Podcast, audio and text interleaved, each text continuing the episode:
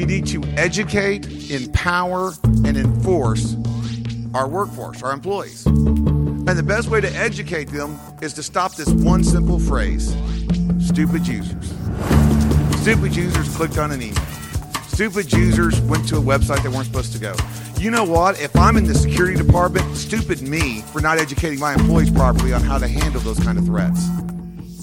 We're giving them technology they don't know how to use. They need to start being educated properly on how to use it. Then, when they screw up, we can say it. But not until then. We need to educate our employees and let them understand what they're going to do.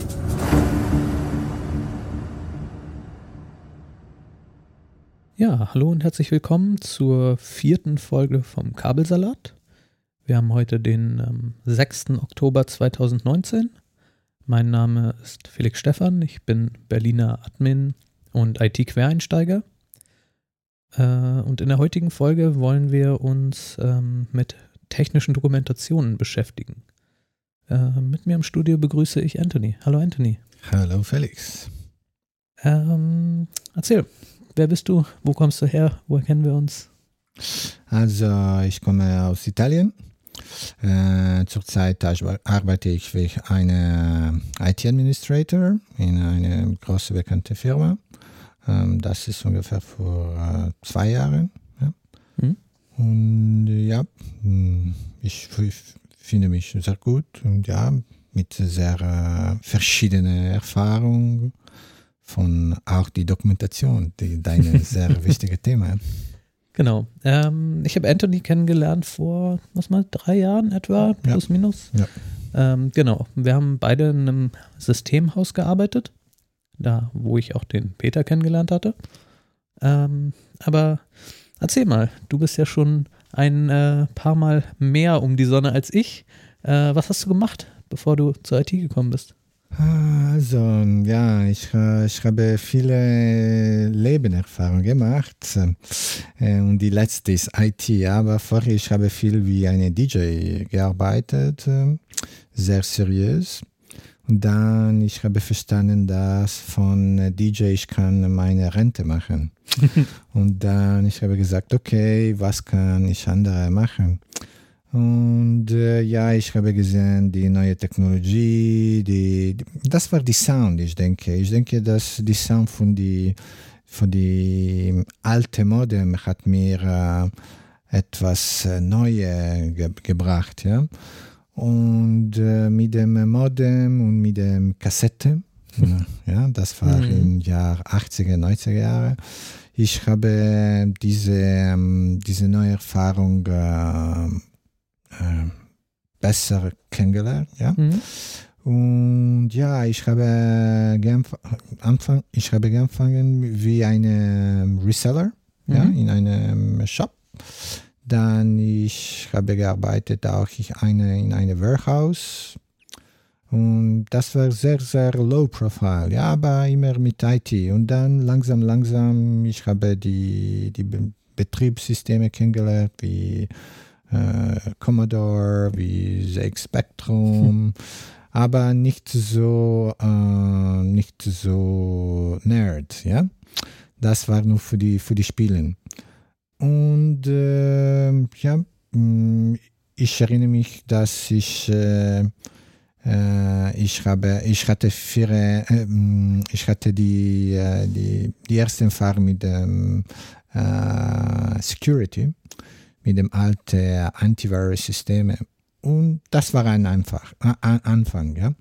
Und ja, das war so. Und dann langsam, langsam, langsam mhm. mehr, jeden Tag mehr. Wie lange hast du das gemacht mit dem äh, DJ vor deiner IT-Karriere? ich denke ungefähr äh, alles zusammen, vielleicht sechs, sieben Jahre. Vielleicht die drei Jahre war sehr, sehr wichtig.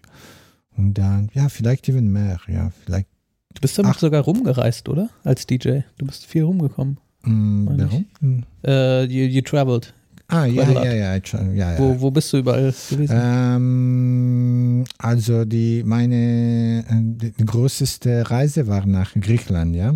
Ich war dort vor drei Jahren gelebt. Mhm. Und ja, und dort ich habe jeden Tag wie DJ gearbeitet. Ich war ein Resident DJ. Und das war jeden Tag eine Party.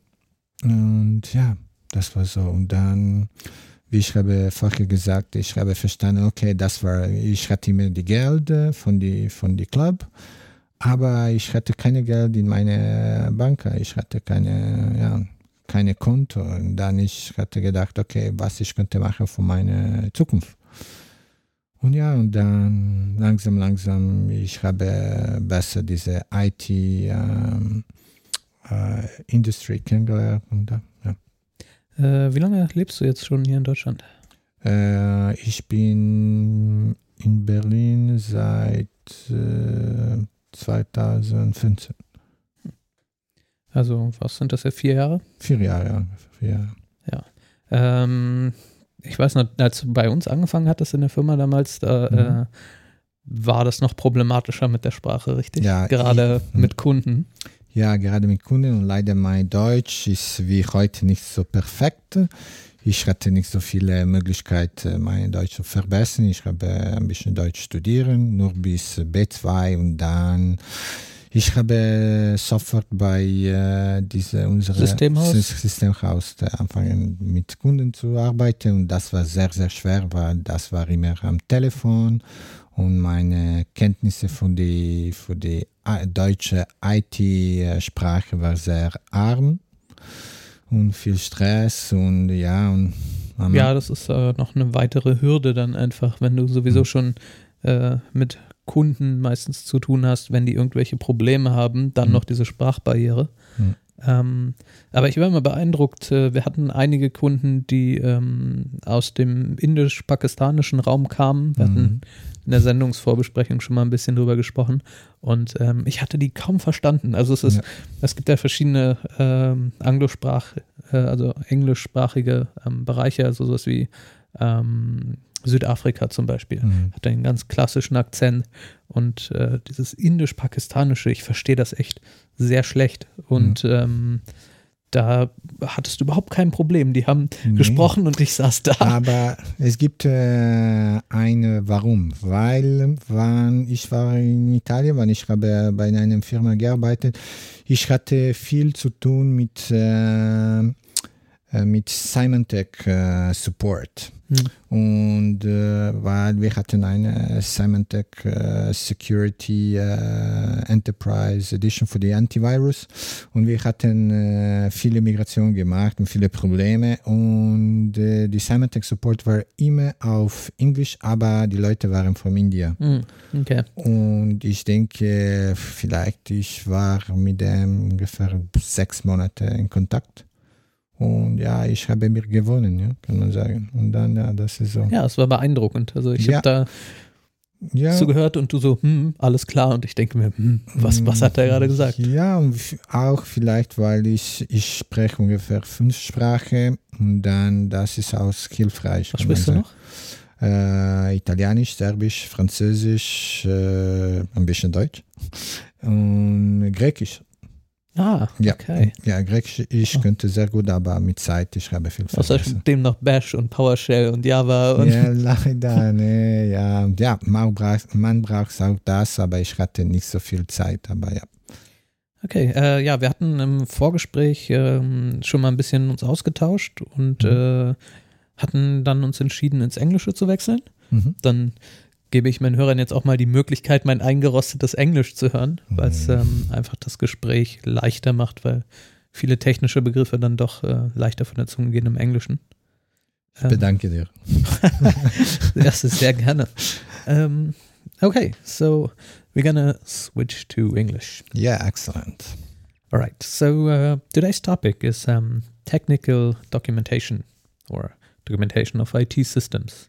So, um, my idea was to first, as always, give our listeners the opportunity to um, jump on board, especially if they're not that deep into IT, and um, give them a general oversight of what do we mean when we say technical documentation, um, and what is it for, and uh, what are the issues we are facing with them.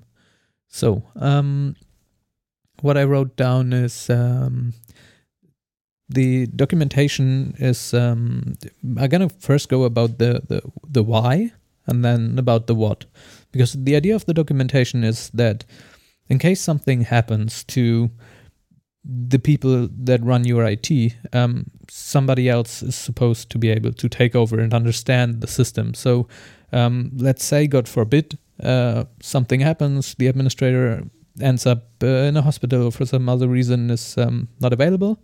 Uh, somebody else should be able to take over. Um, also, you benefit from um, if you get new stuff, then you won't need to teach them everything, uh, but they can um, read up, and this is going to save you a lot of work.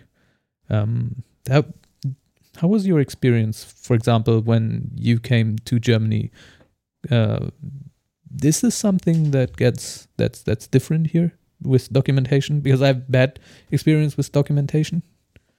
Uh, I think the documentation it's a global, um, let's say, experience and can be a problem or not in every company. Um, depends on the organization, what is the structure of the company, how much experience they have, and who started the documentation. Yes, and who left the company. So um, mostly the people think the documentation it's not so important and uh, i think the the general problem about the documentation it's time yeah. because uh, as we spoke before we think that uh, documentation al- always comes on the second place third place whatever i will do this later whatever Yeah.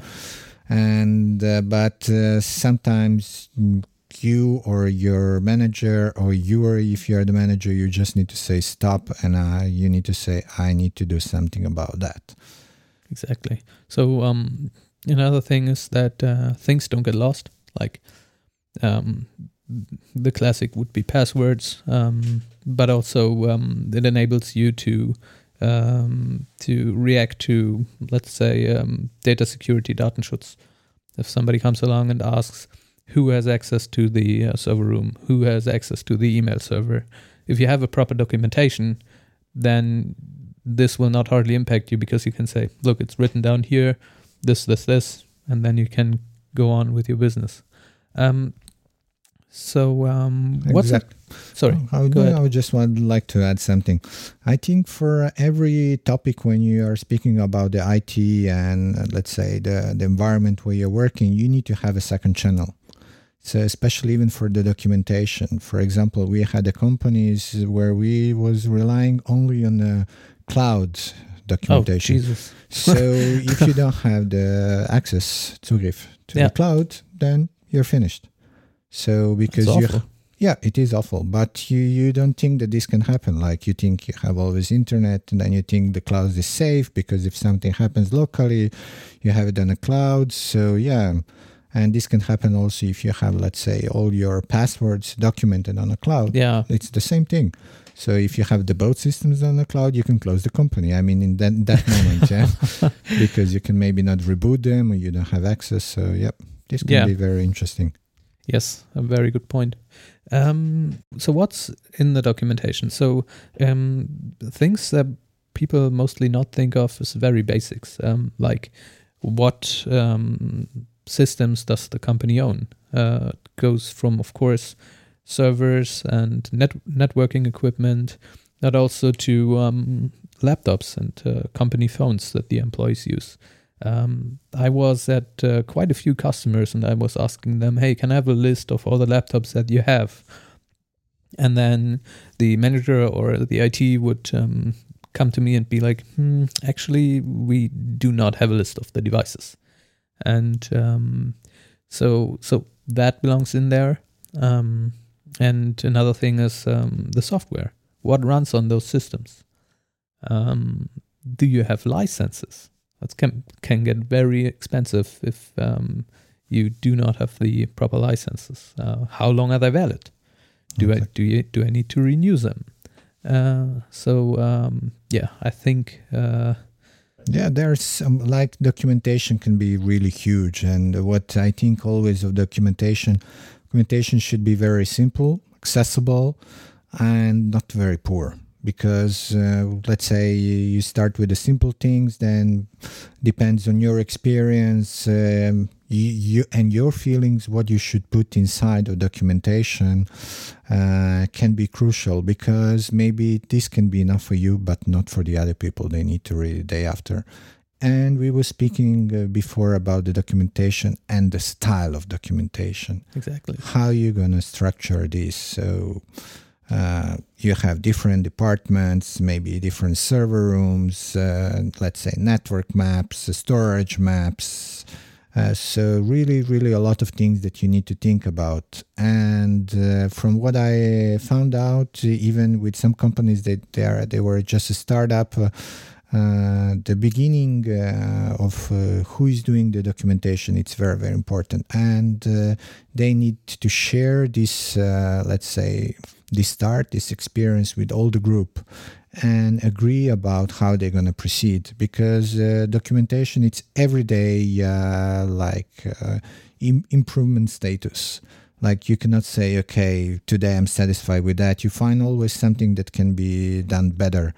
But the ground let's say the Yeah, root the base. the base it's very important. So it's like active directory so you need to keep it uh, clean and simple so you can have yeah, you can have let's say direct uh, access and find uh, the crucial words for example i had some programs when i was looking for some systems uh, i was put i was like uh, putting different words and the system could not find uh, the let's say the main topic about Oh that my god. Yes. so there was like some wildcards that I yes. figure oh out. my god. So so the, the the issue is that you actually do have the information in the system. However, Yes. the system that you're using to manage this is so poorly written that it is unable to find this information. And I mean the tech is around for decades. Exactly. Let's say you are looking for a specific IP, or let's say you put uh, you want to search for a network. Let's say 192.168.0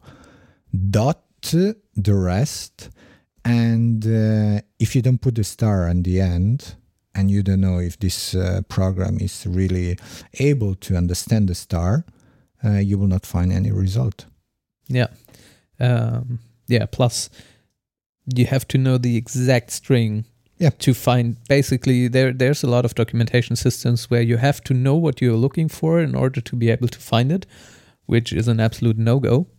Um, but uh, let me take a step back. Do you know um, uh, what's called rubber duck programming? Uh, no. rubber duck programming the idea is that um, programmers um, found that they write better code and um, uh, do better code reviews when they explain their code to someone. And then they found um, you don't actually need an actual person you can use a rubber duck. And if you explain your co- uh, code to a rubber duck, you find mistakes in your code. So the idea is that by explaining something to someone else, you're forcing to yourself to think think it through again Mhm. and to find what is missing. And I think um, rubber duck documentation is um, something that should be used more. Not just write down so you are able to understand what you wrote down half a year ago, but rather, okay, if somebody who does not know the system looks at this, can he understand what this is all about? Mm. So yeah, that that's that. Um, another thing is um, uh, who's responsible and uh, what are you going to do in an emergency? Uh, as you said earlier, with the fire plants. Yep. Uh, what what was your example with the fire plans? Or fire Uh, well, just- what are you going to do when your company break burns Ah, yeah. down? Well, um, one one interesting thing is, um, let's say, um, you have uh, disaster and recovery um, topic. You have, let's say, one room, and let's say during the night you forgot uh, the I cannot say the candle, but you forgot your cigarette inside of your server room. S- let's say the server room just burned out during the night. You you wake up. Uh, f- let's say You don't fire- smoke, right? Yeah, yeah, I don't smoke, but let's say let's Okay. say uh, everything is happening, yeah. And somehow you wake up, uh, they call you on the phone, they say, okay, one server room is missing. Let's say you lost the storage, whatever. And what is your plan?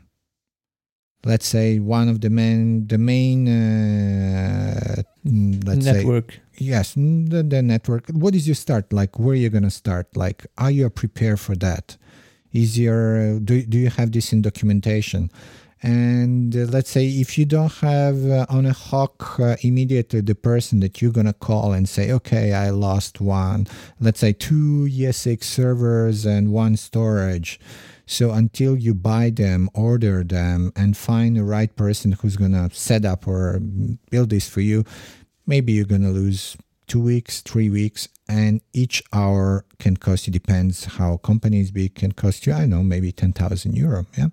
So that amount of time Every single hour. Yes, every single course. hour. Yeah, depends.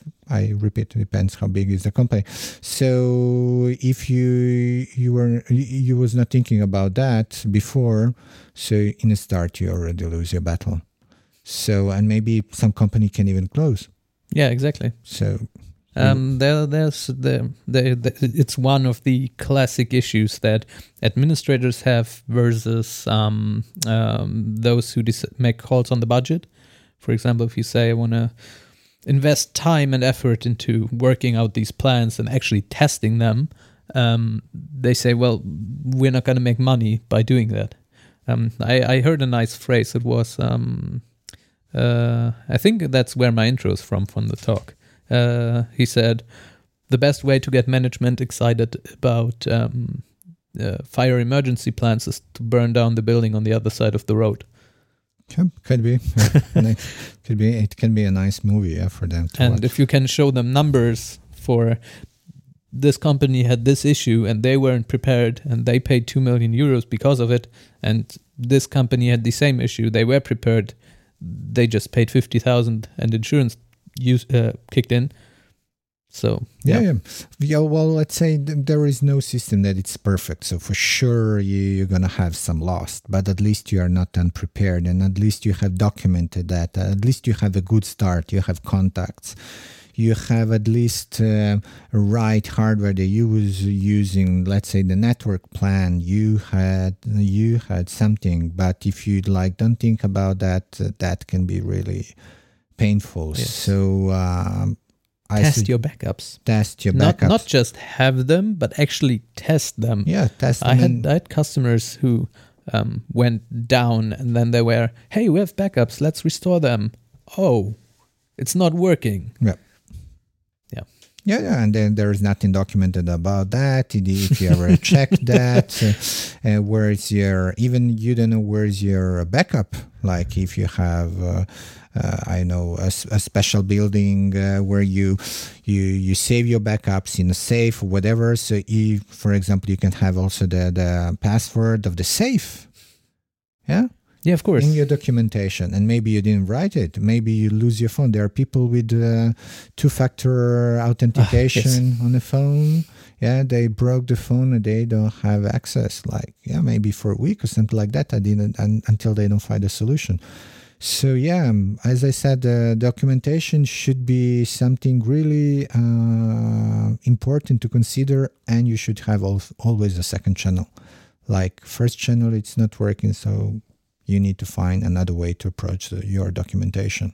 Okay, let's uh, talk a bit about um, why then a lot of the co- company's documentation sucks. Mhm. Um, Why? Well, hmm, there are different approaches. Then um, how how documentation is uh, organized, and then prioritize.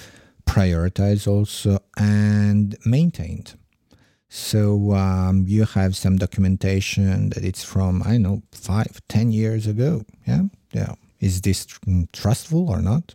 Like if you change something, what's going to happen? Like uh, the person left, you cannot find uh, the contact of this person anymore. So in this, uh, let's say in this case, can be very very tricky plus uh, you don't want to maybe to go to to new system you had maybe um, an old school documentation type. Um, now, let's say in these days you have different kind of different kind of the documentation software where you can maybe unify or automate the things like maybe you change i don't know network address on your router and then there is a script that maybe it's going to write this automatically I've seen com- companies that have IT documentation 90% paper based. I Yeah. was asking, well, how does this thing work and how how's this network structured? And then they would start digging up paper. Yeah, yeah. Oh. Um. So, uh, tell me a little bit about what different things you faced, and especially compared to when you got into IT and you you learned the school learning way of the this that's the way how things are being documented versus the things that actually happened Yeah. well uh, i must say um, as we said before you must find a time for that. Uh, you must share with your uh, colleagues uh, let's say you must share with your colleagues to find all useful information about let's say a system or, let's say about the structure or whatever. So you should never give up. So you must find time for documentation. That's a very very crucial part. How about undocumented systems uh, documented system that's also let's say a big issue. For example we had uh, let's say com- complete esx systems with just uh, no documentation in it like let's say with 20 20 virtual machines. And we had like just in a small um, um, in a small uh, settings part a small note about what this machine is doing so you scan the network uh, to see what's there and then you find an entire undocumented system. And i'm not speaking of a small one but rather a huge one that costs quite a bit of money. Yeah yeah yeah. For example we and had took work Yeah, to yeah. set up. Yeah, yeah. Not only that we had like for example um, we had a couple of systems let's say a couple of hosts they, they, they were working for for years.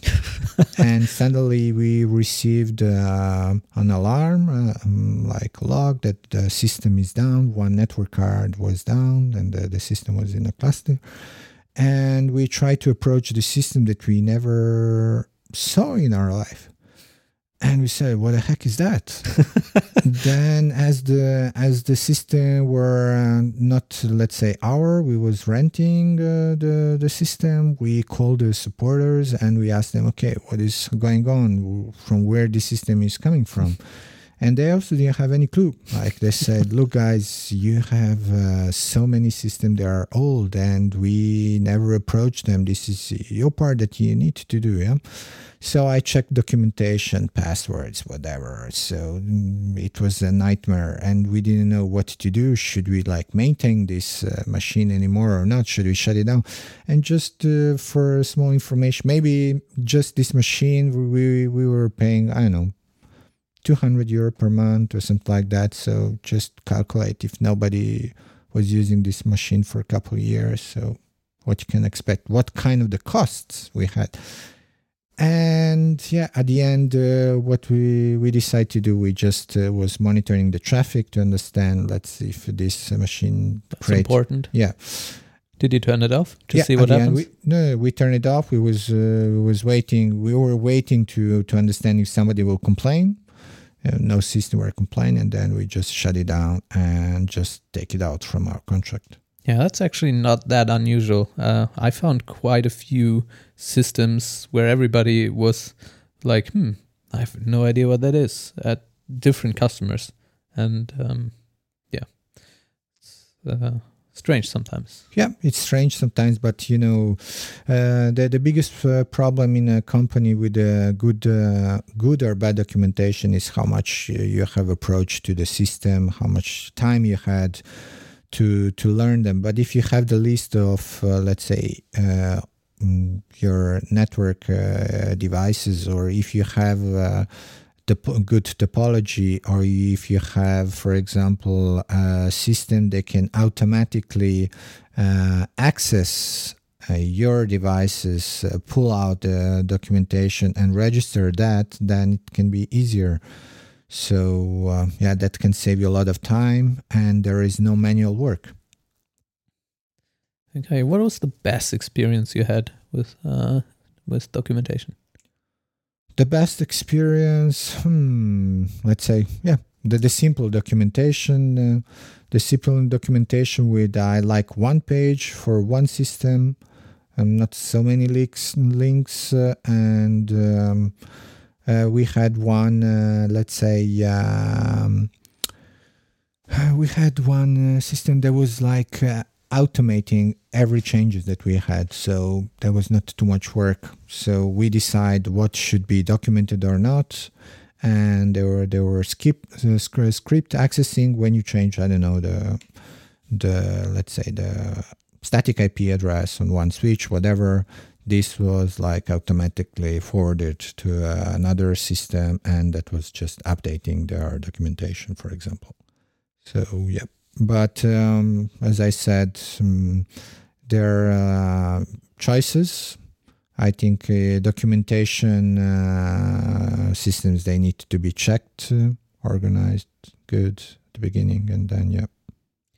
Um, I want to come back to uh, the reason why there are a lot of documentations that are um, outdated or badly written.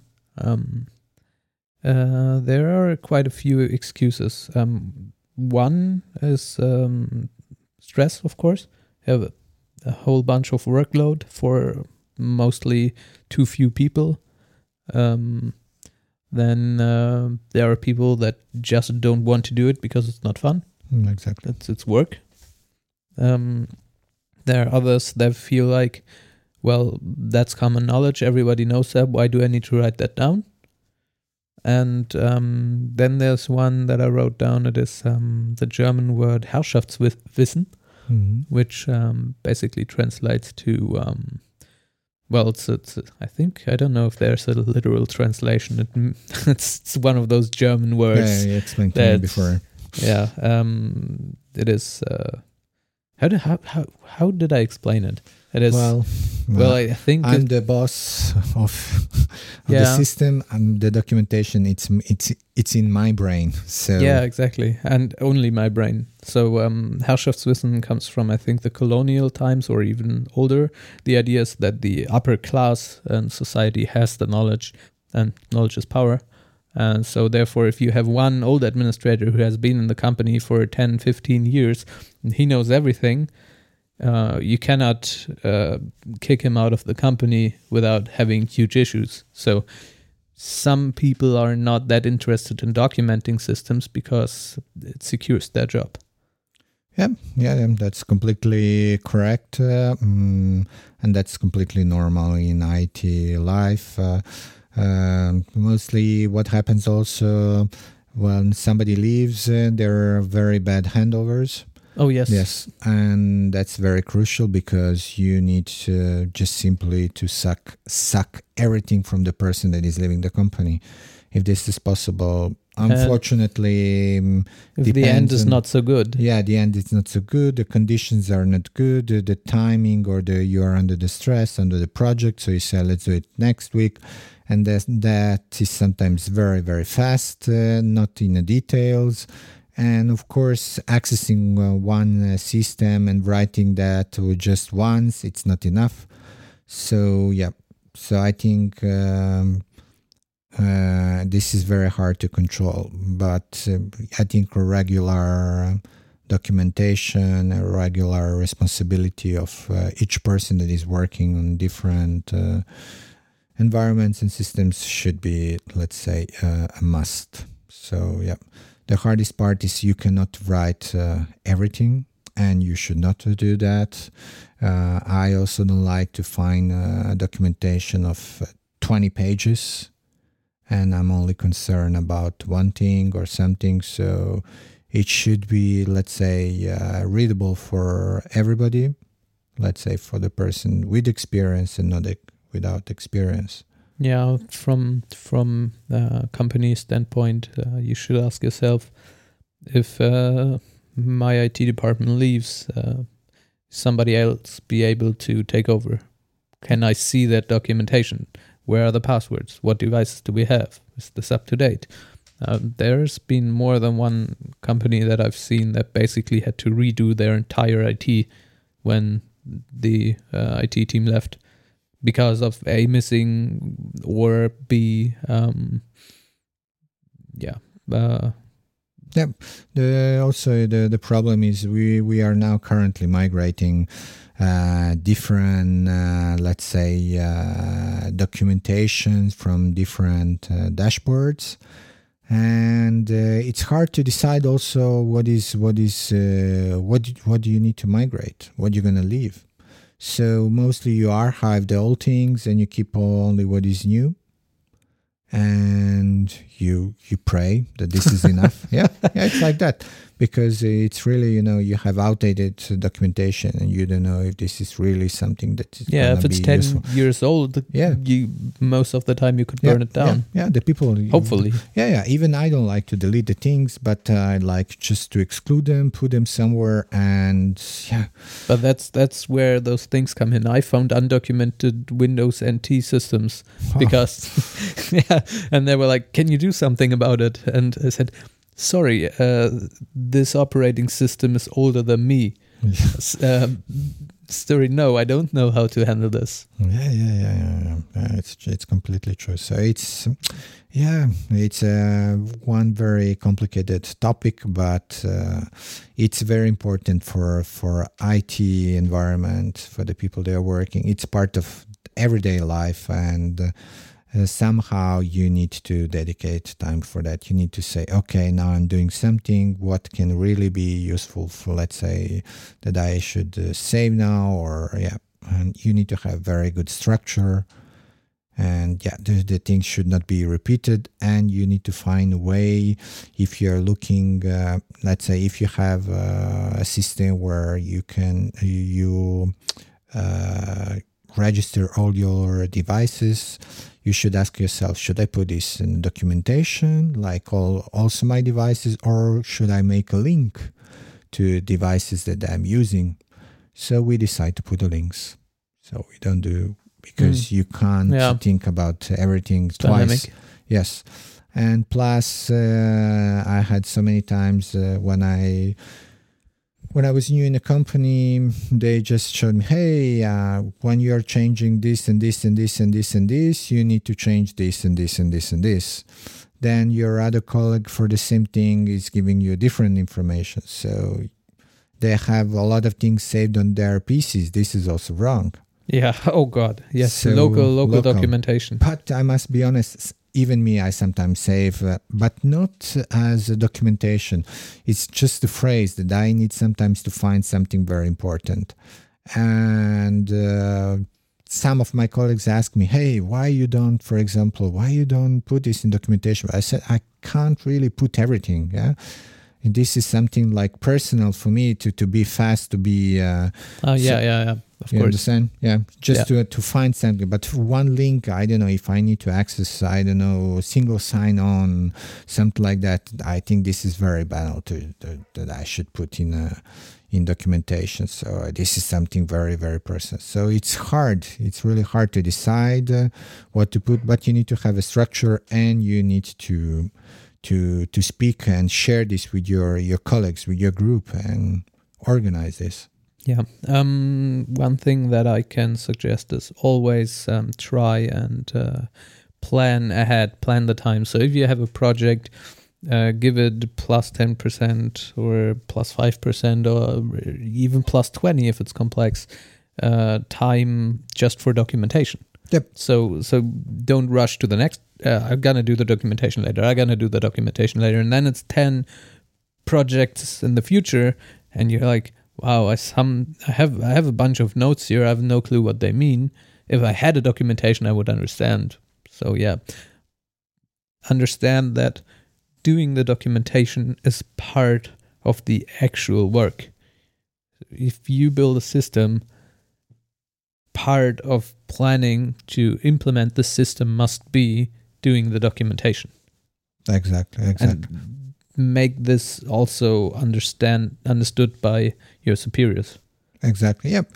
Well, everything happens. You can be on holidays. You can break the leg. uh, I don't know. um, for some reason, you're just not. Uh, Have a burnout. yeah, have a burnout. So you need to have uh, access. Uh, you need to know how to, to proceed. So that that's very very very important. Uh, screenshots. I like screenshots.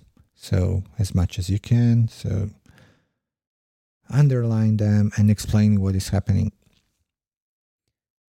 I think this about wraps it up for this episode about documentations. Did I miss anything? Uh, well, we for sure we missed something, but I'm gonna put this in my documentation for the next time, so we can continue. Yeah. Ah, nice. Ah, and on this bombshell, thanks a lot for visiting, Thank you for inviting me. It was a pleasure. and uh, see you next time. Okay. Okay. Take care. Bye bye. Bye.